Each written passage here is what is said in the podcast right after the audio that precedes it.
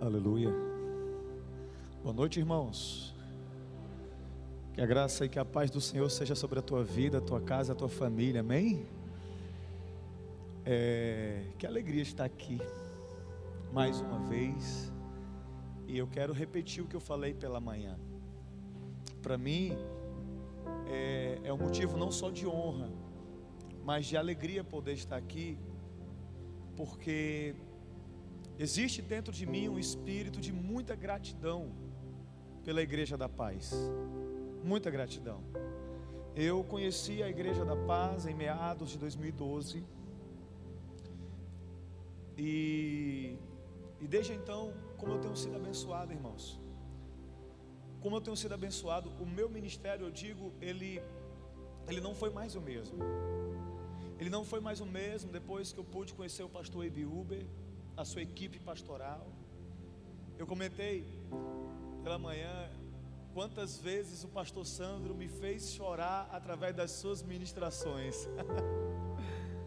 eu me lembro o momento que eu estava com muita crise no ministério e Deus usou o pastor Sandro com tanta graça, com tanta unção. E por isso, meus irmãos, Estar aqui agora, para mim, é um motivo de muita alegria, porque eu tenho a oportunidade de retribuir o que esse ministério, esses homens, essas mulheres de Deus fizeram por nós. Irmãos, quando eu olho para a vida deles, eu vejo pessoas que saíram da sua zona de conforto, saíram das suas cidades, saíram dos seus estados, deixaram familiares, pais, mães, amigos e vieram até aqui, a nossa cidade, e, e abençoaram, e vieram com um coração tão generoso para abençoar tantos outros ministérios, irmãos. Irmãos, quantos pastores, quantos pastores estavam desistindo, quantos pastores estavam com seu casamento arrebentado, quantos pastores estavam em crise ministerial, e a Igreja da Paz, ela abraçou muitos desses pastores. Ela foi um instrumento de Deus de cura, de restauração para muitos desses pastores. Muitos ministérios foram transformados, impactados através desse ministério, irmãos. Gente, isso é muito lindo, queridos. E para mim, por isso, é um motivo de muita honra. Eu queria pedir a você, isso não é bajulação, isso não é rasgação de seda, isso é honra e reconhecimento. Uma salva de palmas por esses homens e mulheres que saíram, saíram do seu estado e vieram até aqui. Vieram até aqui para abençoar o nosso estado. Quantas famílias não foram restauradas? Quantos casamentos não foram abençoados? Quantas pessoas não foram tocadas através do sim desses homens e mulheres de Deus? Através da disponibilidade, através do coração desejoso de servir, de estar no centro da vontade de Deus. Aleluia. Obrigado, pastor. Obrigado pelo privilégio de estar aqui. Amados, eu eu ouvi um, um, pastor uma vez ele fazendo uma pergunta e aquela pergunta ela me intrigou. Aquela pergunta ela chamou muito a minha atenção. Eu queria replicar essa pergunta para você. E você pode ficar muito livre, muito à vontade em responder essa pergunta. Eu não estou aqui para medir você nem para julgar você. Mas seja muito honesto e muito sincero consigo mesmo. Se alguém muito pobre, se uma pessoa pobre, bem pobre, bem pobre, recebesse de repente uma bonificação, recebesse um dinheiro, essa pessoa ela é bem pobre, e ela recebesse esse dinheiro, e ela olhasse para você e sentisse de Deus de semear esse dinheiro na sua vida, de te ofertar esse dinheiro, seja muito honesto. Quantos aqui receberiam essa oferta? Levanta a mão, por favor, para eu ver. Quantos aqui teriam coragem de receber essa oferta? Levanta a mão para eu ver, vai, levanta a mão. Algumas pessoas. Agora eu vou inverter a pergunta. Quantos aqui não receberiam essa oferta? Não, essa pessoa é mais pobre que eu, imagina. Ela precisa mais do que eu. Quem aqui não receberia essa oferta? Levanta a mão também, vai, levanta a mão, por favor, deixa eu ver. Levanta a mão bem alto assim para eu ver, por você. Amém. Queridos, sabe por que, que você levantou a mão? Porque você é uma pessoa idônea. Porque você é uma pessoa que não quer se aproveitar da boa fé e da boa vontade de ser ninguém. Mas deixa eu dizer uma coisa para você: você não é mais justo e mais justa do que Deus. Por mais idônea que seja você, por maior que seja a sua boa vontade, você não é mais justo do que Deus. Mas o que tem a ver Deus com essa história? Deus ele não só receberia a oferta de uma pessoa pobre, mas Deus ele exigiu que escravos lhe trouxessem uma oferta. Eu não sei se você sabe, mas escravo é menos do que pobre. Porque uma pessoa que é pobre, ela trabalha para ela mesma. Ela ganha muito pouco, é verdade, mas ela trabalha para ela. É o sustento dela. Mas o escravo, ele não trabalha para si. Ele trabalha só para comer. Ele não recebe salário ele não recebe honorários, ele não recebe prebenda, ele não recebe comissão, ele só recebe a comida. E Deus, ele não só receberia, mas ele exigiu que escravos lhe trouxessem uma oferta. Abra comigo a sua Bíblia, livro do Êxodo, capítulo 12. Vamos conhecer essa história.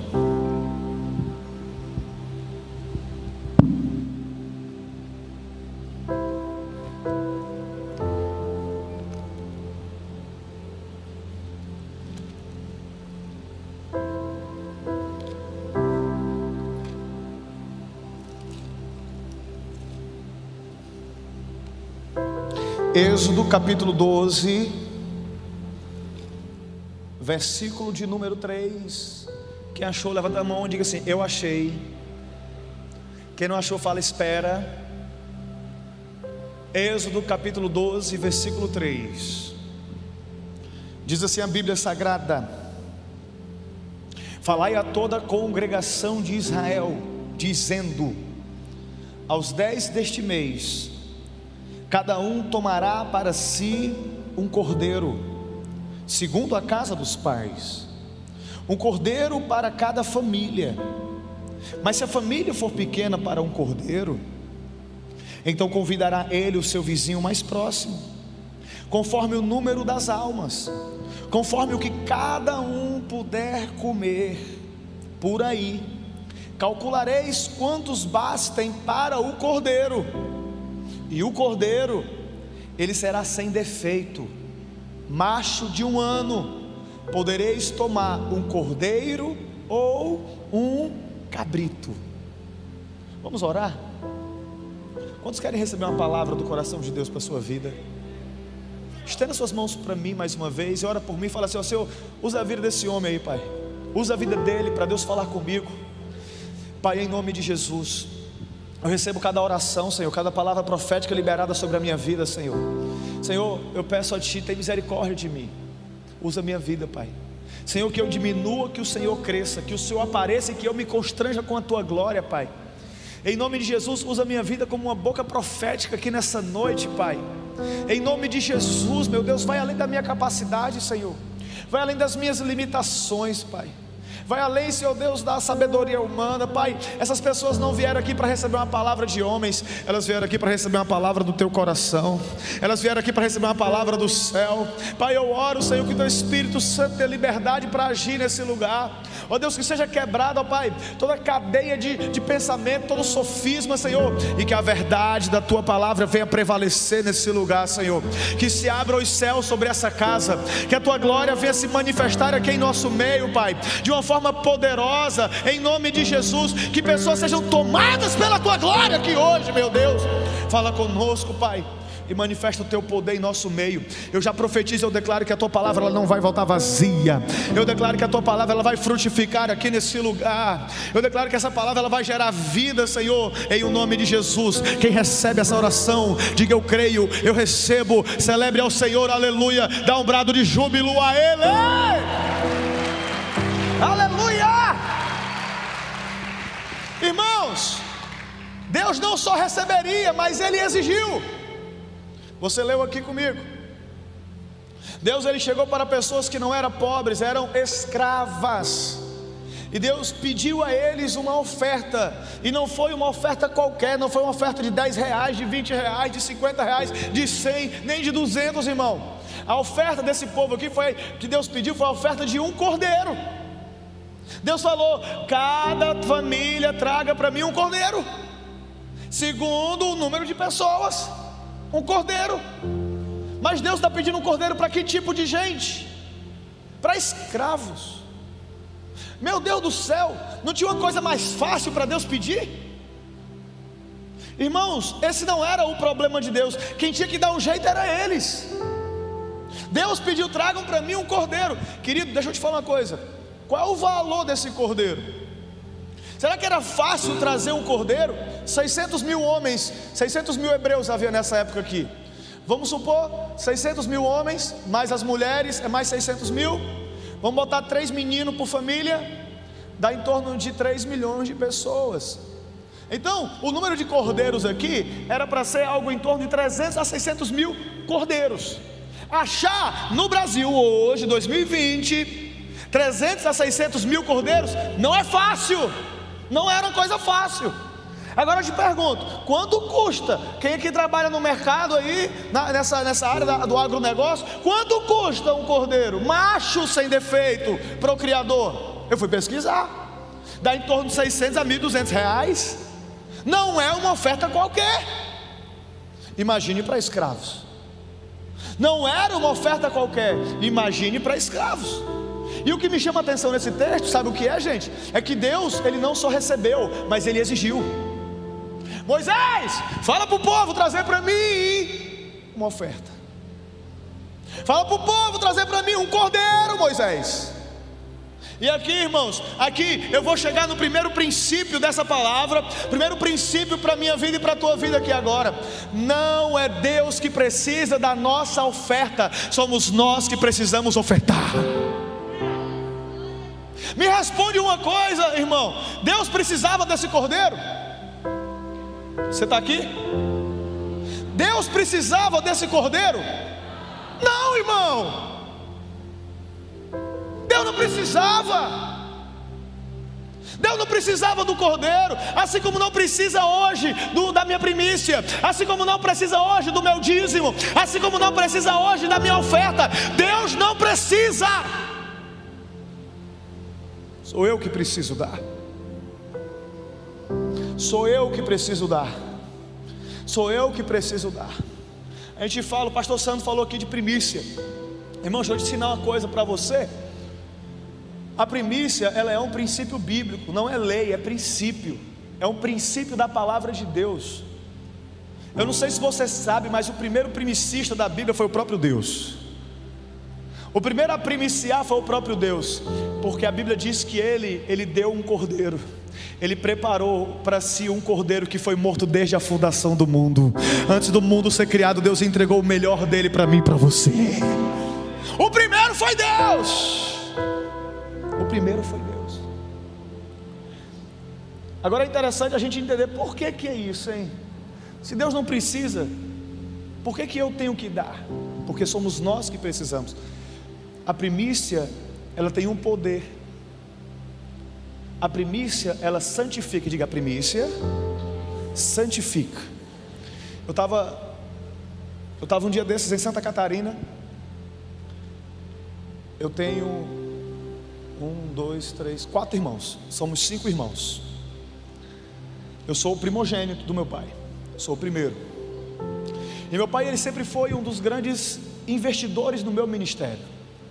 Meu pai tem uma empresa, ele é empresário. Ele, hoje ele é pastor, mas ele já antes de ser pastor ele já era empresário na área de contabilidade. E eu trabalhava com ele, e eu ia herdar um negócio, eu já trabalhava com ele. Eu fazia ciências contábeis na Universidade Federal do Ceará. Quando eu recebi a chamada de Deus. E quando eu entreguei minha vida a Jesus e decidi servir o Senhor, o meu pai ele foi um dos maiores incentivadores do meu ministério. Quando eu entendi que Deus estava me chamando para um nível de comprometimento maior, para viver na dependência de Deus, para ser tempo integral, eu me lembro que meu pai, eu falei, pai, não dá mais para ficar na empresa com o senhor. Eu vou precisar me dedicar à igreja. A igreja estava numa época, a gente estava vivendo um tempo de reforma. A gente mudou, né, a gente estava mudando para o prédio que a gente está hoje. A gente estava reformando tudo. Eu tinha que estar lá naquela obra direto, acompanhando, supervisionando. Irmãos, e meu pai, ele falou para mim, filho, vá, vá servir ao Senhor. Eu vou honrar o seu salário, filho. Meu Deus do céu, irmãos, como aquilo. Eu olho assim, meu pai, meu pai, ele sempre foi um incentivador do meu ministério. Ele sempre foi um encorajador do meu ministério. Dia desses, meu pai hoje já é pastor. Ele, ele ministrando, Deus ele me deu uma palavra, ele deu uma visão, ele falou: "Pai, eu sou a tua primícia". Pai, eu sou o teu primogênito, eu sou a sua primícia, e porque o Senhor teve alegria em me entregar ao Senhor no altar dele, eu quero declarar que todos os teus filhos eles serão santificados, Senhor. Todos os teus outros filhos serão santificados. Irmãos, eu creio nessa palavra. Eu, eu creio que todos os meus irmãos serão prósperos na terra, porque o meu pai ele me ofertou no altar do Senhor. Porque meu pai teve alegria em abrir mão da minha presença na empresa dele para me entregar no negócio do Senhor nos céus. Sabe o que aconteceu, pastor Sandro? Meu irmão ele passou em medicina esse ano. E eu, irmãos, e eu declaro que todos os meus irmãos eles serão muito prósperos, porque eu sou a primícia do Senhor. A primícia ela tem o poder de santificar. Diga, a primícia santifica. A primícia ela não só santifica, a primícia, como diz Ezequiel capítulo 44, verso 30, a primícia ela faz com que a bênção repouse na sua casa. Sabe o que é a bênção repousar na sua casa? Você, de repente você trabalha no comércio, trabalha, trabalha com negócios. Às vezes tem época que tá, você está bombando, você está arrebentando com a boca do balão. Você está vendendo muito, está chovendo cliente, mas tem época que, meu Deus do céu, está uma secura danada. Você não consegue vender nada, não consegue fechar venda nenhuma. Vem, vem aquele tempo de prosperidade, depois vem um tempo de escassez. Parece que a bênção veio e foi embora. A primícia ela tem o poder de fazer com que a bênção permaneça na tua casa. Eu declaro sobre pessoas hoje aqui: a bênção virá sobre você e ela não vai embora, ela vai permanecer na sua casa. A primícia ela santifica, a primícia faz com que a bênção repouse, e a primícia ela destrava prosperidade e frutificação. Provérbios 3:9 diz o que, irmãos? Honra ao Senhor com todos os teus bens e com a primícia de toda a tua renda, e se encherão os teus celeiros, se fartarão os teus lagares. O que é que Deus está falando aqui? Decida me honrar, decida me honrar, e você vai ver a minha frutificação na tua vida, e você vai ver tudo que você toca vai florescer, tudo que você toca toca vai prosperar, tudo que você toca vai dar certo. Eu não sei se você sabe, mas essa é a palavra de um pai falando para você, é a palavra do teu Deus e o teu pai falando para você. Irmãos, deixa eu falar aqui uma coisa para você, Provérbios 3. Se você vai ler lá do começo, ela começa assim: ó, filho meu. É a palavra de um pai para um filho. Eu tenho uma filha de 8 anos de idade. Eu ensino a minha filha a dizimar e a primiciar. A gente a gente está preparando a Talita, irmão, para a gente entregar ela e não recebê-la de volta. Você não entendeu? Ela vai casar, irmão. A minha filha vai casar, irmão. E eu vou entregar ela um dia no altar para um homem. E eu não quero recebê-la de volta. Quero não. Ela vai casar e vai permanecer casada para sempre. Para isso eu estou moldando o caráter dela. A Thalita tem oito anos, irmão. Não vai denunciar no conceito tutelar, não, mas ela varre a casa. A Talita lava a louça. A Talita sabe lidar com dinheiro. A gente coloca dinheiro na mão dela. Ela é responsável. A gente ensina, nós a ensinamos a administrar dinheiro, nós a ensinamos a ser fiel nos tributos ao Senhor. A nossa filha ela é de cima, ela primicia. Nós ensinamos isso a ela, sabe por quê? Porque eu não quero entregar um problema para o futuro marido dela. Eu quero entregar uma mulher virtuosa na mão de um homem. Mas também, meu pastor, eu não vou entregar para qualquer Zé Mané, minha filha, não. Tem que ser homem, tem que ser macho. Dia desses, eu estava assistindo um filme, irmão. Era um filme temática sobre o racismo. E aconteceu uma situação naquele filme que um homem ele decide enfrentar um monte de outros homens que estavam rejeitando um negro. Eles falaram: Olha, vocês vão aceitar ele sim, porque eu sou dono desse time e quem manda aqui sou eu. Irmão, estava eu e a Thalita assistindo. A gente deitado no sofá, ali folgado, assistindo o um filme. Eu apertei pause na hora. Eu olhei para ele e falei: Thalita, tu presta atenção, Thalita. Tu não vai casar com um homem frouxo, não, minha filha.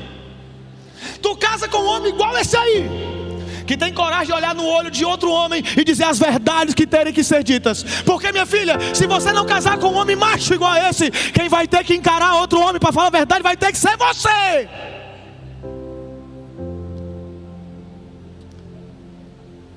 Eu estou ensinando a minha filha a detectar Zé Mané.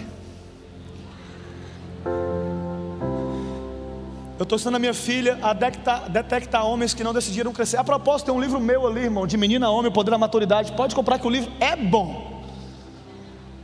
Eu sou o autor, o livro é bom. Brincadeiras à parte, irmãos. Aquela palavra é a palavra de um pai para o filho.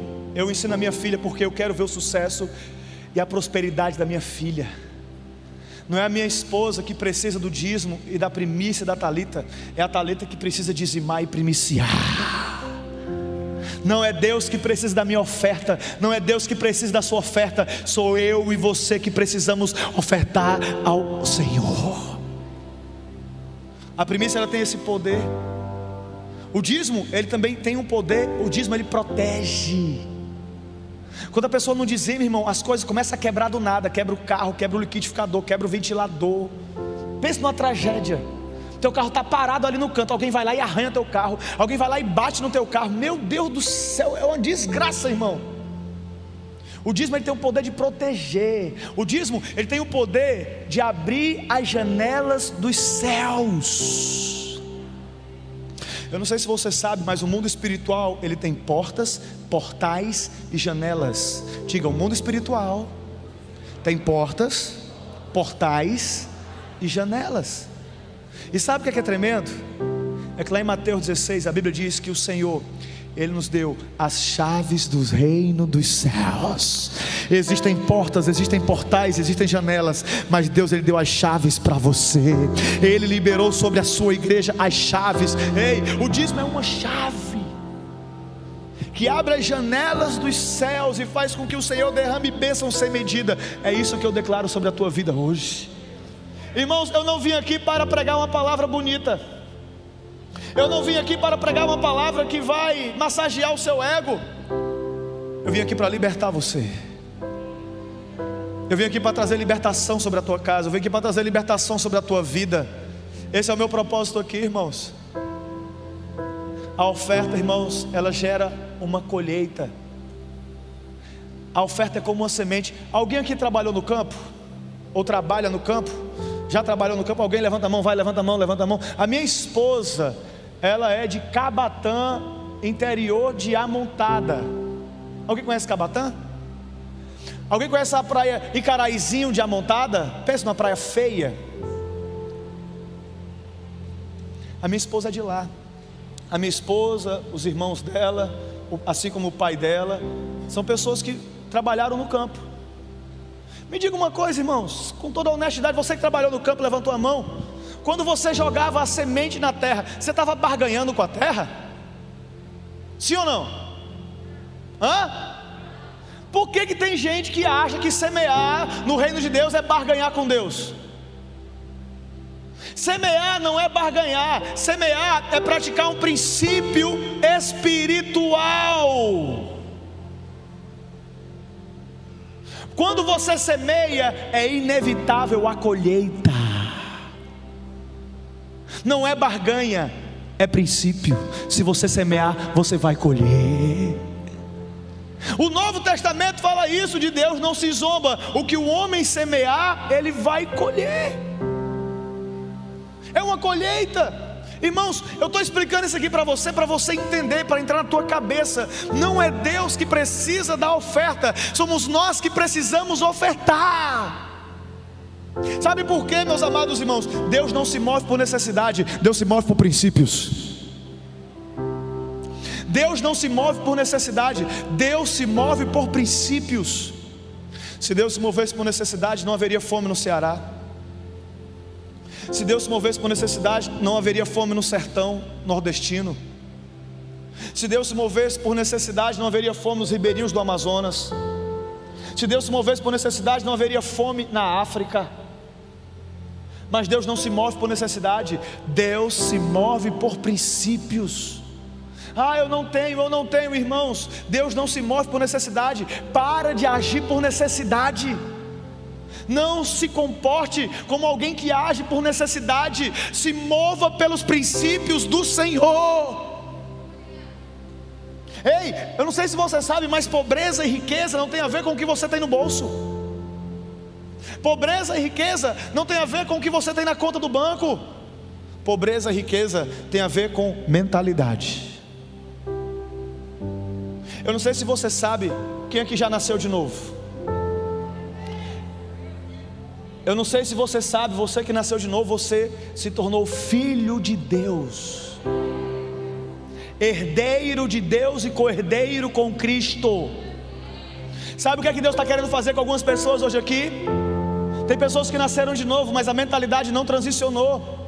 Tem pessoas aqui que são filhos de Deus, nasceram de novo, mas ainda vivem com uma mentalidade de escravo.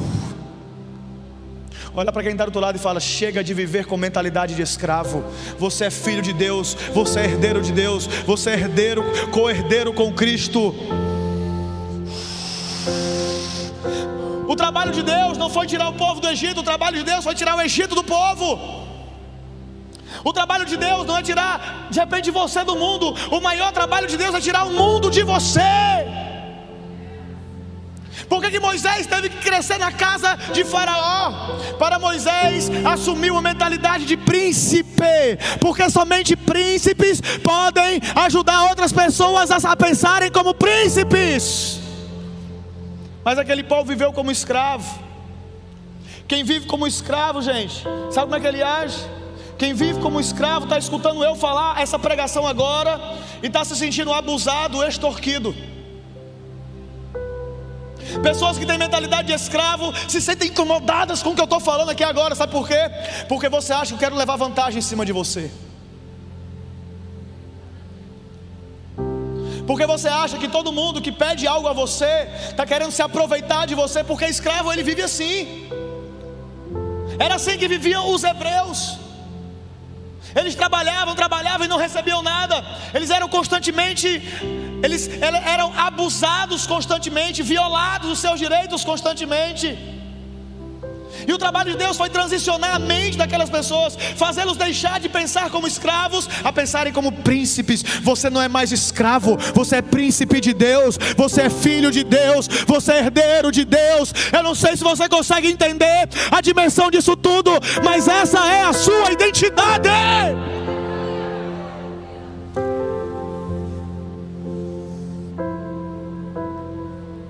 Minha filha ela não se sente abusada quando eu falo, filha, você tem que dizimar, filha, você tem que primiciar. Ela tem um coração grato porque ela sabe que é a palavra de um pai para a vida dela.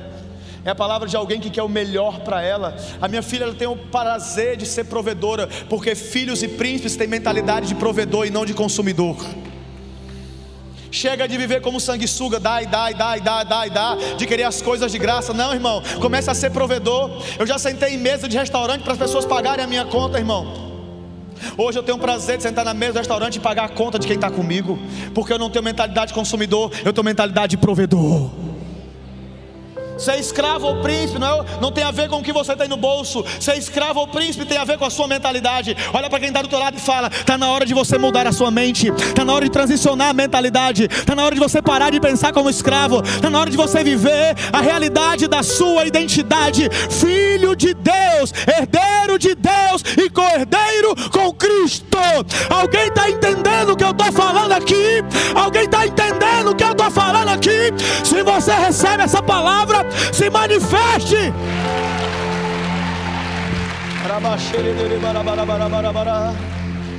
Oh, oh. Céu e terra se encontram, alinhando o seu plano. O universo estremece, Céu e terra se encontram, alinhando o seu plano. O universo estremece, o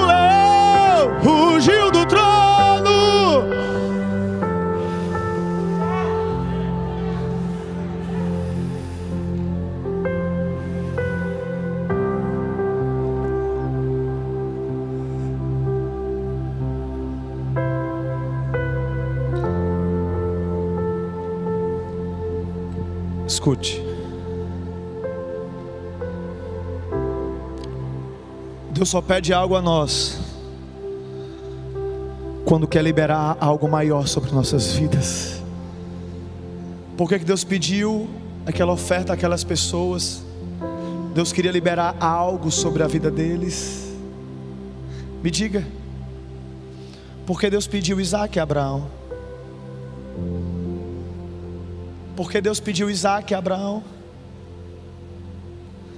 Porque Deus queria liberar algo maior sobre Abraão.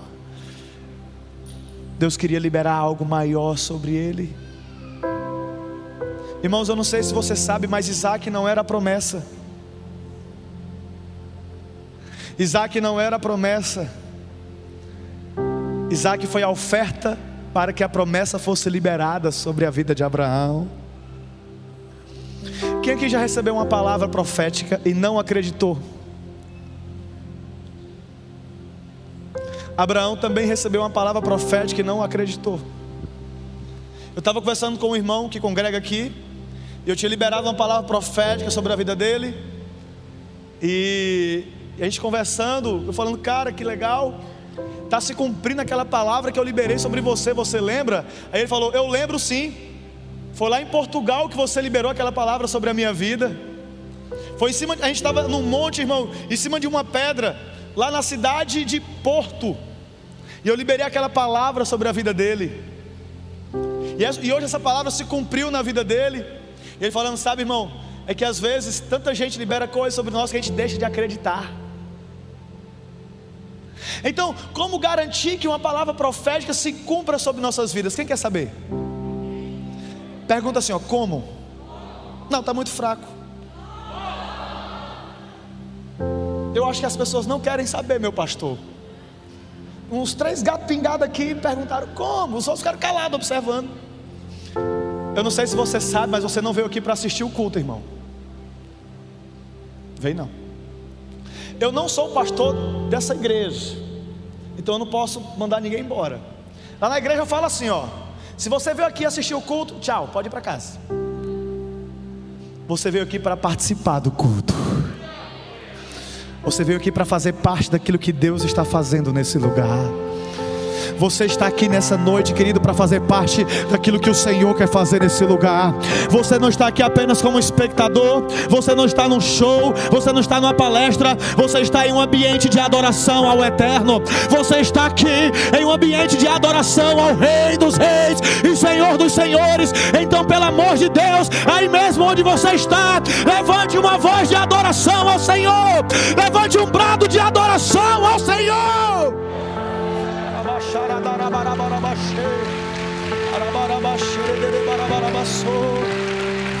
Oh. Como? Em Gênesis 15, Deus chega para Abraão e falou: Abraão, a tua descendência será sobremodo grande, te abençoarei, te darei essa terra, a tua descendência será como as estrelas dos céus, como a areia da praia do mar. Abraão ouviu aquela palavra e Abraão perguntou: Como, Senhor, saberei se isso vai acontecer? Eu acho legal que Deus ele não respondeu a Abraão, Deus deu uma ordem para ele. Porque Deus ele não responde nossas perguntas. Diga, Deus não responde nossas perguntas. Deus responde nossas respostas. Se você precisa de uma resposta de Deus, comece a se mover em direção a Ele, e aí você vai ver os céus reagindo em seu favor. Deus não responde pergunta. Abraão perguntou como eu saberei se isso vai acontecer. Aí Deus fala assim: ó, traga uma oferta para mim. Traga uma novilha, traga um cordeiro, tá, traga um carneiro, traga um pombinho, uma rolinha, traga para mim uma oferta. E depois que Abraão ofereceu aquela oferta, aquele sacrifício ao Senhor, Deus confirmou a palavra. Irmãos, Isaac não era a promessa. Isaac não era a promessa. Quando Deus pede Isaac a Abraão, Abraão ele vai e leva Isaac. A Bíblia não mostra Abraão hesitando em momento algum, mas eu tenho certeza que era doloroso no coração de Abraão. E Abraão leva Isaac no Monte Moriá para oferecer aquele sacrifício. E quando Abraão vai imolar o menino, o anjo brada: Não faça isso, Abraão. Agora eu sei, o anjo fala que você não negará nada ao Senhor.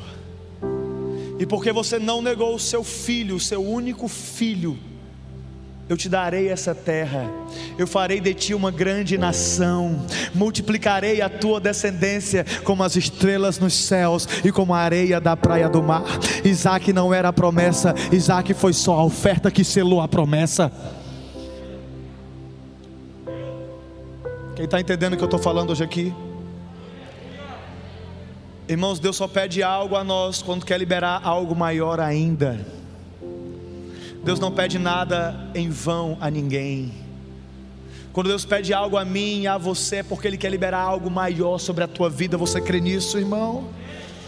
Ah, querido, uma quarta verdade que eu aprendo aqui nessa história toda é que uma oferta tem o poder de mudar a nossa história.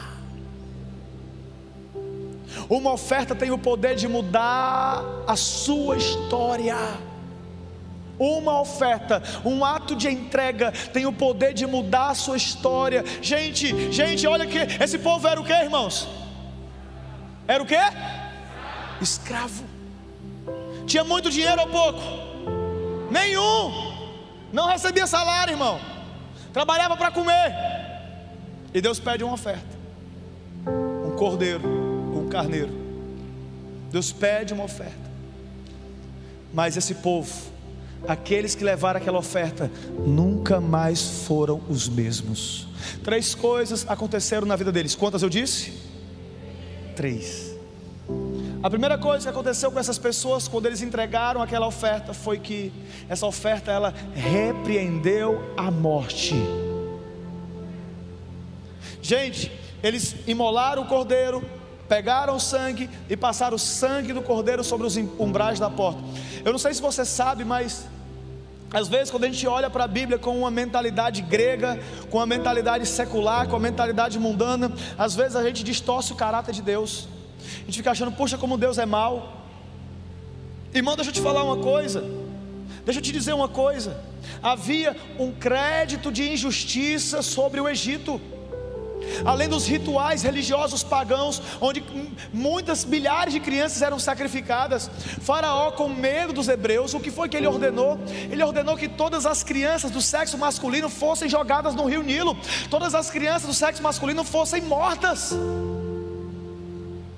Irmãos, quando Caim matou Abel, a Bíblia diz que o sangue de Abel clamava da terra ao Senhor por causa da injustiça de Caim. O sangue clama. Se o sangue de Abel clamava ao Senhor, irmãos, imagina o sangue daquelas crianças inocentes que foram mortas. É por isso que nós temos que lutar bravamente como, contra leis que defendem o aborto, irmãos. Não tem a ver só com quem está abortando, tem a ver com a nossa terra, tem a ver com a nossa nação, tem a ver com o crédito de injustiça que é gerado no mundo espiritual. Você está entendendo? Havia um crédito de justiça, e, a, e o juízo iria descer sobre o Egito, era inevitável. Mas Deus pediu uma oferta a um povo, e mandou que o sangue daquela oferta fosse sobre, sobre os umbrais da porta, e Deus fala, e a Bíblia diz: a Bíblia diz no verso 12 do capítulo 12: Porque naquela noite eu passarei pela terra do Egito e ferirei na terra do Egito todos os primogênitos, desde os homens até os animais. Eu executarei juízo sobre todos os deuses do Egito. Eu sou o Senhor. O sangue vos será por sinal nas casas em que estiverdes. Quando eu vir o sangue, eu passarei por vós, e não haverá entre vós praga destruidora. Não haverá entre vocês praga destruidora. Não haverá entre vocês praga destruidora. Não haverá entre vocês praga destruidora. Não haverá entre vocês praga destruidora. Não haverá entre vocês praga destruidora. Não haverá entre vocês praga destruidora. Quando eu feri a terra do Egito.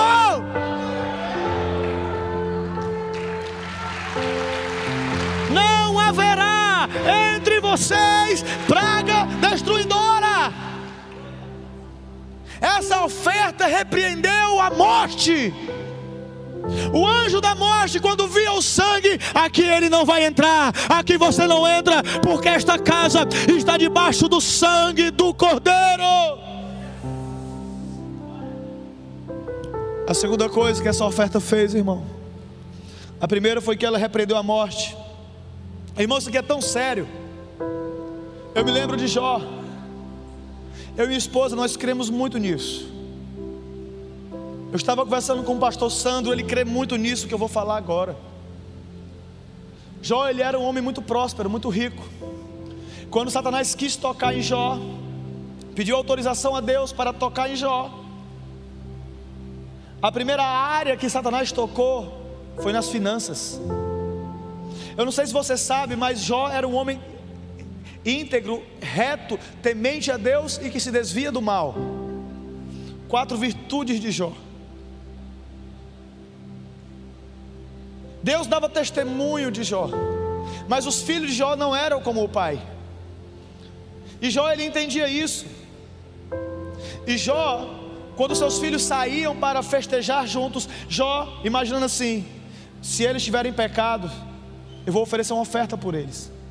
E sempre que seus filhos se uniam para festejar juntos, Jó, ele oferecia holocaustos a Deus, em caso de seus filhos terem pecado.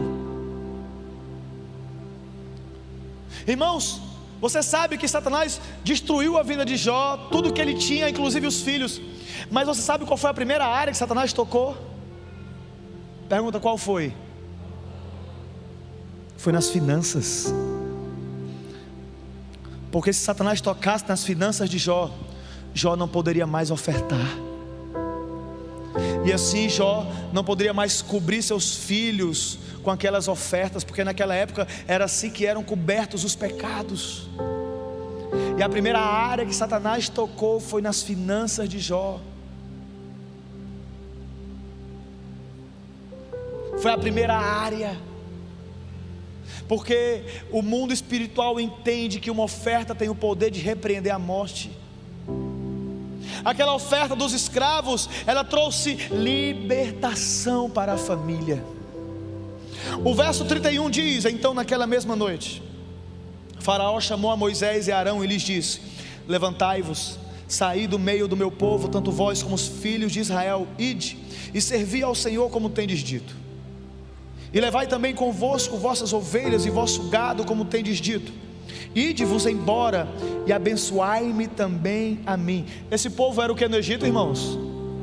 Escravo. Mas Deus estava mudando a história daquelas pessoas. Deus vai mudar a história de pessoas hoje aqui.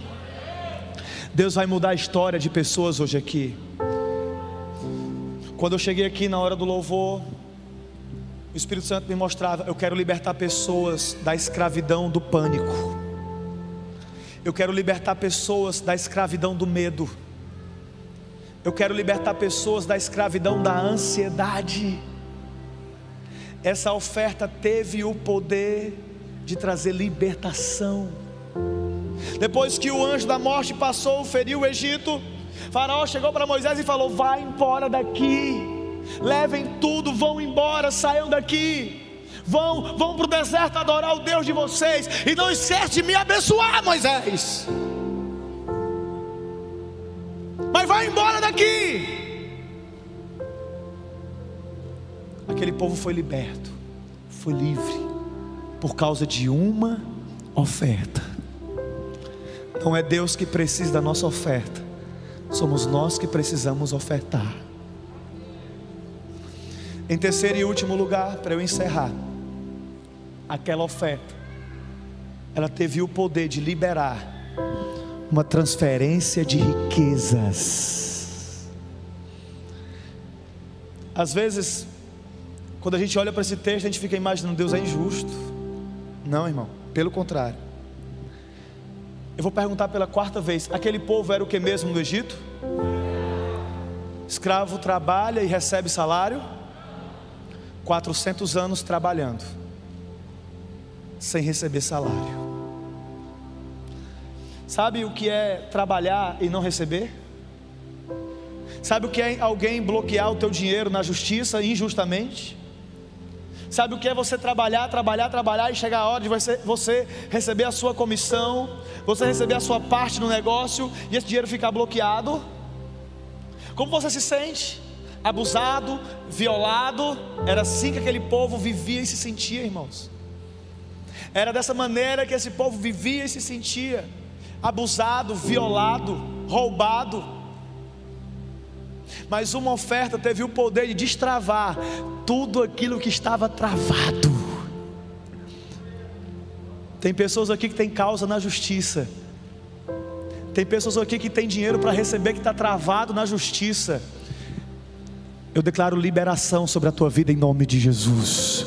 Eu declaro recursos sendo liberados sobre a tua vida em nome de Jesus. Eu declaro um destravar, um rompimento no mundo espiritual na tua vida financeira em nome de Jesus. Irmãos, eu acredito nessa palavra, irmãos. Eu não sei você. Eu não quero aqui compartilhar apenas um estudo bíblico. Porque essa palavra ela fala muito da minha história. Há uns três anos atrás, mais ou menos, eu estava em Salvador, na Bahia. Era participando de uma conferência profética. Irmãos, Deus ele ministrou tanto na minha vida naquele dia. Deus ele fez um reboliço dentro de mim.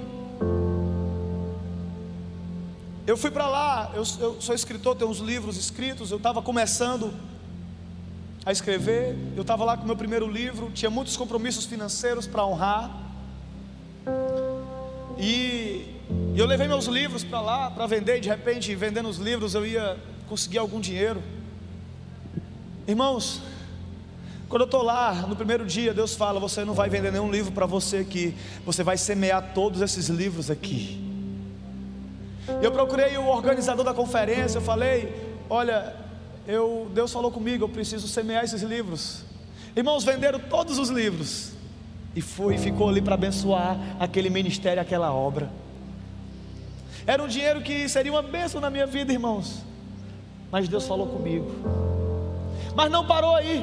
No dia seguinte eu estava no culto. Irmãos, tantas promessas de Deus sobre a minha vida. Eu tinha recebido tantas promessas de Deus sobre o meu ministério, tantos sonhos sonhos de abrir igrejas, abrir outras igrejas, abrir igrejas fora do estado, de Deus dando palavras que nós iríamos para um lugar maior. Mas irmãos, não era essa a minha realidade no mundo natural. Irmãos, eu ficava perguntando, Deus, como vai ser? Senhor, como vai ser, meu Deus? Eu não consigo nem pagar o aluguel direito. Eu fico pagando aluguel de pedaço. Eu pago uma parte do aluguel, aí ligo para o dono: olha, a semana que vem eu deposito o resto. Como que você vai me mandar para um lugar maior se eu não consigo nem honrar esse Senhor? Como que a gente vai abrir outras igrejas, pai? É tudo tão difícil. A gente paga a energia, a conta da luz com um mês dentro do outro, meu Deus. Era essa a minha realidade, irmão. Eu orava, Deus, como vai ser? Está tudo tão travado. O Senhor tem promessas, é, eu sei, eu quero crer, mas como? Está tudo tão travado, Senhor. E eu vejo pessoas, olha a minha cabeça, e eu vejo pessoas aqui que tem condição, Pai, de ser generosa, de ser liberal, mas Senhor, como? Aí Deus falou assim: ó, tudo começa com você. Eu estava assim, mais ou menos como você está, só olhando para o pregador. E eu na hora perguntei para Deus: tá bom, Deus, mas e o que é que eu tenho que fazer? O que é que o senhor quer? Aí Deus falou assim: ó, me dá o seu carro. Eu nunca tinha ofertado um carro, irmão. Eu tinha um Siena, valia 25 mil reais, um Siena Sedan, 5 mil reais. 25 mil. E eu, eu na hora eu falei, ah nem senhor, eu dou.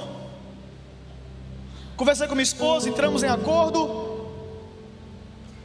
E eu entreguei aquele carro.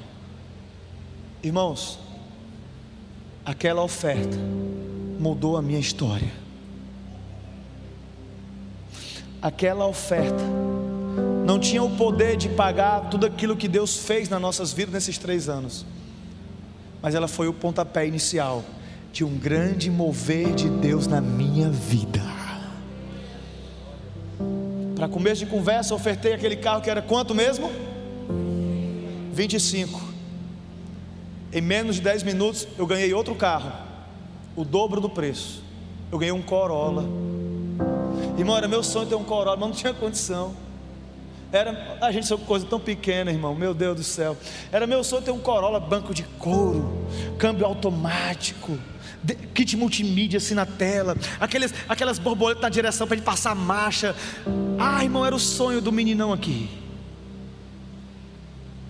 E eu ganhei aquele carro, meu Deus, Deus me ensinou algo. Deus me ensinou, irmãos, quando Deus colocou no meu coração de dar o Siena, na noite anterior, eu estava pesquisando, sabe o que na internet? Preço de bicicleta.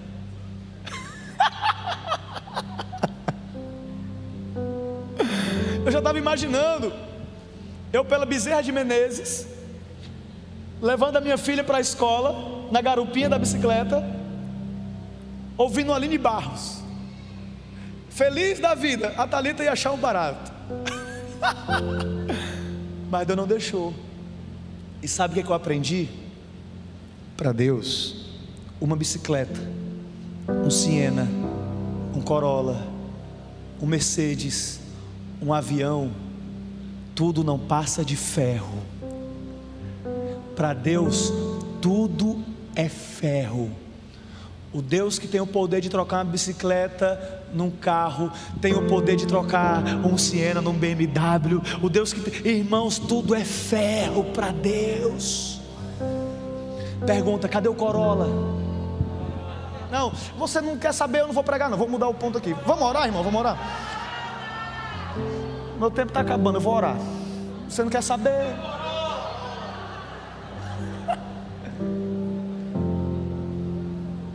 Sabe onde é que está? Eu já ofertei. Porque eu recebi uma palavra profética. Deus falou comigo diretamente. A gente brinca muito que tem coisas que é para milionário e para missionário. Irmãos, Deus falou comigo que eu seria missionário, já sou, e eu seria milionário também. Deus falou comigo isso, irmão. Eu estou crendo, se você não tem fé para isso, problema teu. Eu tenho, eu creio. E Deus falou comigo também que eu iria ofertar carros, assim como eu oferto relógios. Irmão, eu, eu gosto de relógio e eu gosto de carro também. Eu já dei tantos relógios, irmão. Já ofertei tanto, eu gosto de ter relógio bonito e gosto de ofertar também. Quando Deus fala, eu procuro eu procuro obedecer o Senhor sinalizam um novo tempo, uma nova estação na vida da gente. Irmãos, o meu ministério, a minha vida não foi mais a mesma, não é por causa daquele Corolla, não. Sabe, os sonhos que estavam engavetados, as igrejas que a gente queria abrir, em seis meses, nós abrimos uma igreja aqui em Maracanaú, nós abrimos uma igreja em um estado que eu nunca tinha ido antes, em Santa Catarina, do outro lado do país, eu nunca tinha pisado em Santa Catarina. E Deus nos permitiu abrir uma igreja lá, uma casa do Pai lá naquela cidade, naquele estado, sem eu nunca ter ido lá, irmãos. Sabe o que é isso? É o poder de uma oferta, é o poder de uma entrega. Irmãos, deixa eu falar aqui uma coisa para você tudo que nós estamos vivendo desde março no Brasil é algo muito sério. Não, não desacredite, irmãos, na veracidade dessa pandemia. Não. Mas deixa eu falar uma coisa para você, irmãos. Nós somos do povo da fé. Igreja do Senhor, cadê a igreja do Senhor valente, triunfante que marcha? Igreja do Senhor, escute uma coisa: nós não estamos aqui para sobreviver, nós estamos aqui porque Deus nos preparou para essa estação. Nós não estamos aqui para escapar, irmão. Será que a igreja vai continuar aberta? Será que a gente vai fechar a igreja? Ai meu Deus. Não, irmão, muda a mentalidade. Nós não estamos aqui para escapar. Nós não estamos aqui para sobreviver. Nós estamos aqui nesse tempo porque Deus nos preparou para esse tempo. Deixa eu te explicar melhor. A Bíblia conta a história de uma mulher chamada Esté, a rainha Esté. Ela era hebreia. E havia um decreto de morte sobre os hebreus, um decreto de morte, assim como hoje. Mas Esté não tinha discernido isso. Tem muita gente que está como Esté, que não discerniu a estação que nós estamos vivendo hoje. Está na hora de você acordar a igreja e começar a olhar para as coisas uma perspectiva espiritual. E Deus levanta Mardoqueu, o tutor dela, em pano de saco, jejum. Ele fala: manda um recado para Esther. Ela tem que ir até o rei, porque senão todos nós vamos morrer. E Esther falou: Não, mas faz mais de um mês que o rei não me chama. E se eu for até o rei, eu morro. Mardoqueu manda a tréplica, fala para ela: Não pense que por ela estar aí, ela vai escapar. Esther, quem sabe, não foi para esse tempo que Deus te colocou aí. Esté despertou. Esté, pois manda todo mundo jejuar, que eu vou jejuar também.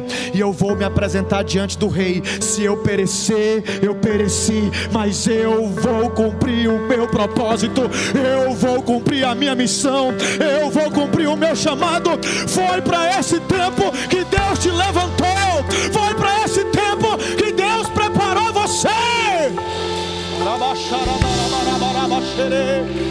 Você poderia ter vindo a geração anterior a essa. Você poderia ter vindo a geração posterior a essa. Mas aprove ao Espírito Santo que seja esse o seu tempo. Essa é a tua jornada. Esse é o teu turno. Essa é a tua hora. Igreja do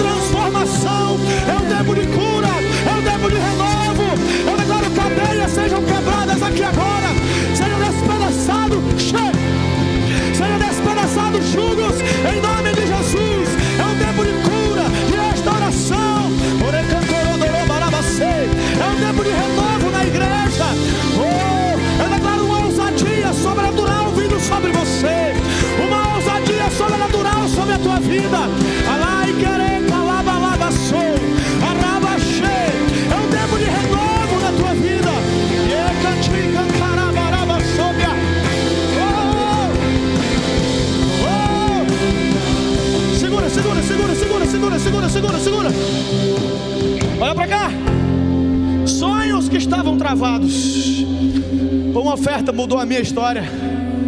Irmãos, deixa eu te falar uma coisa. Nessa pandemia eu perdi pessoas preciosas que eu amo demais. Eu chorei, chorei, irmão, chorei.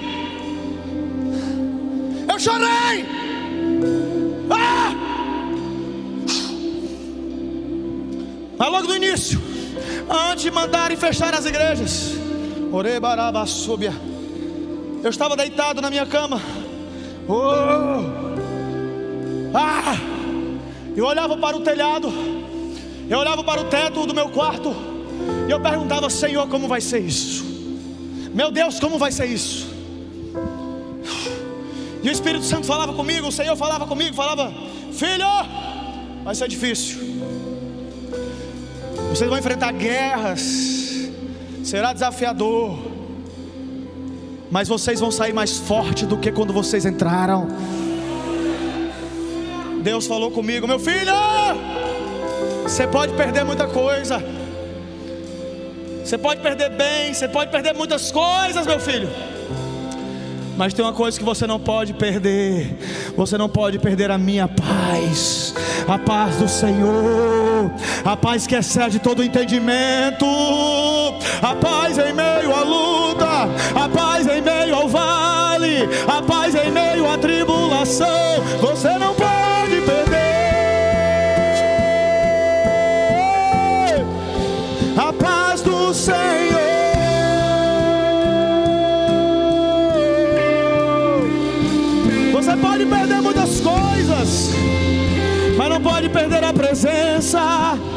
A minha presença, a minha presença, a minha presença.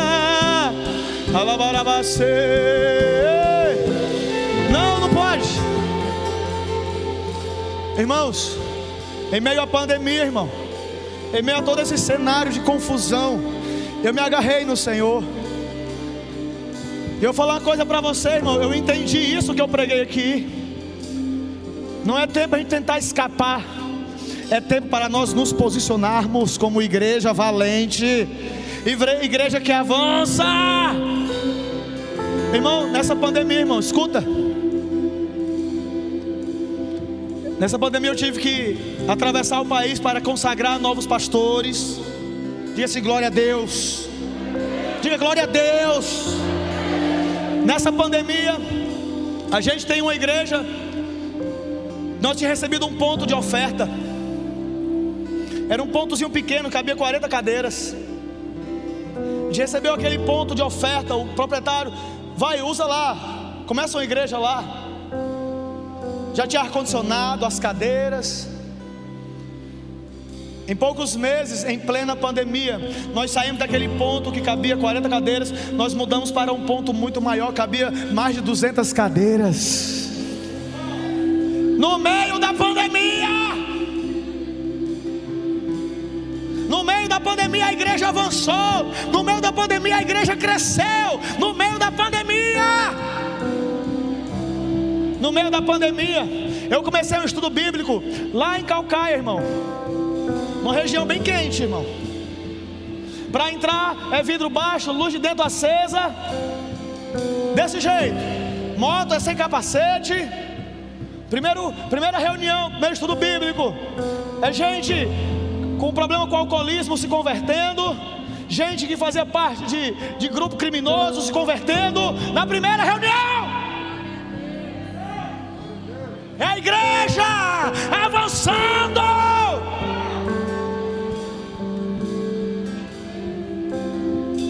Sabe o que aconteceu com aquele estudo bíblico? Perguntar o quê? Ele se transformou na casa do pai de Calcaia. Em plena pandemia, nós abrimos novas igrejas. Oh meu Deus!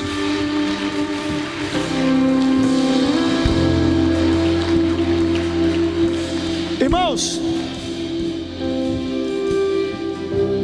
promessas que estavam engavetadas, promessas que foram estavam enterradas por causa de uma oferta.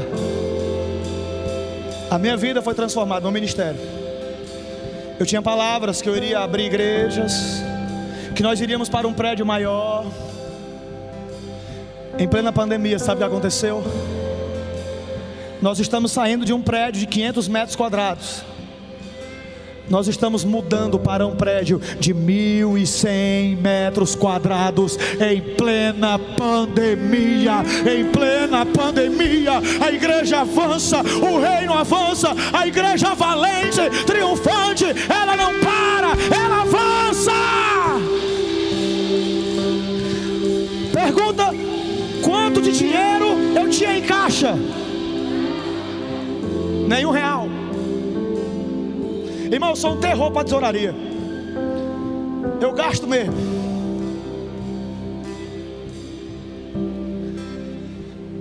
Tinha nem um real. Como é que vai mudar de prédio? Sem nem um real.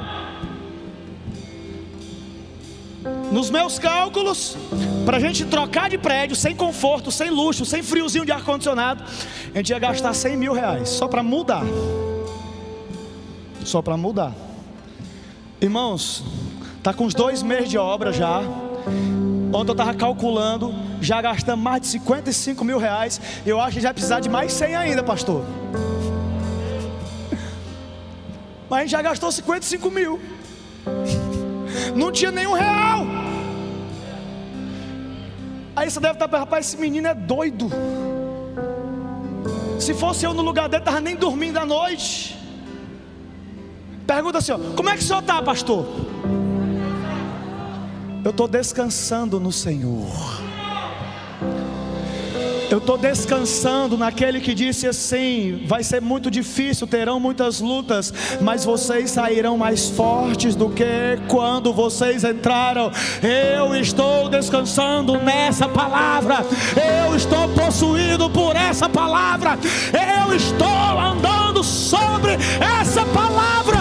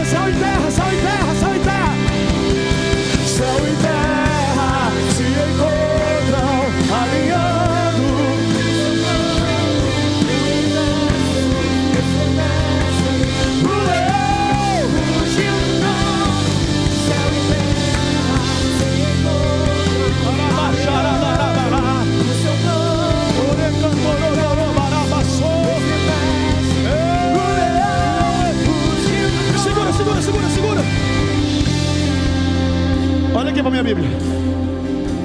Eu gosto dessa imagem aqui, irmão. Ó. Aqui tem um leão e tem um cordeiro. Sabe o que é isso aqui?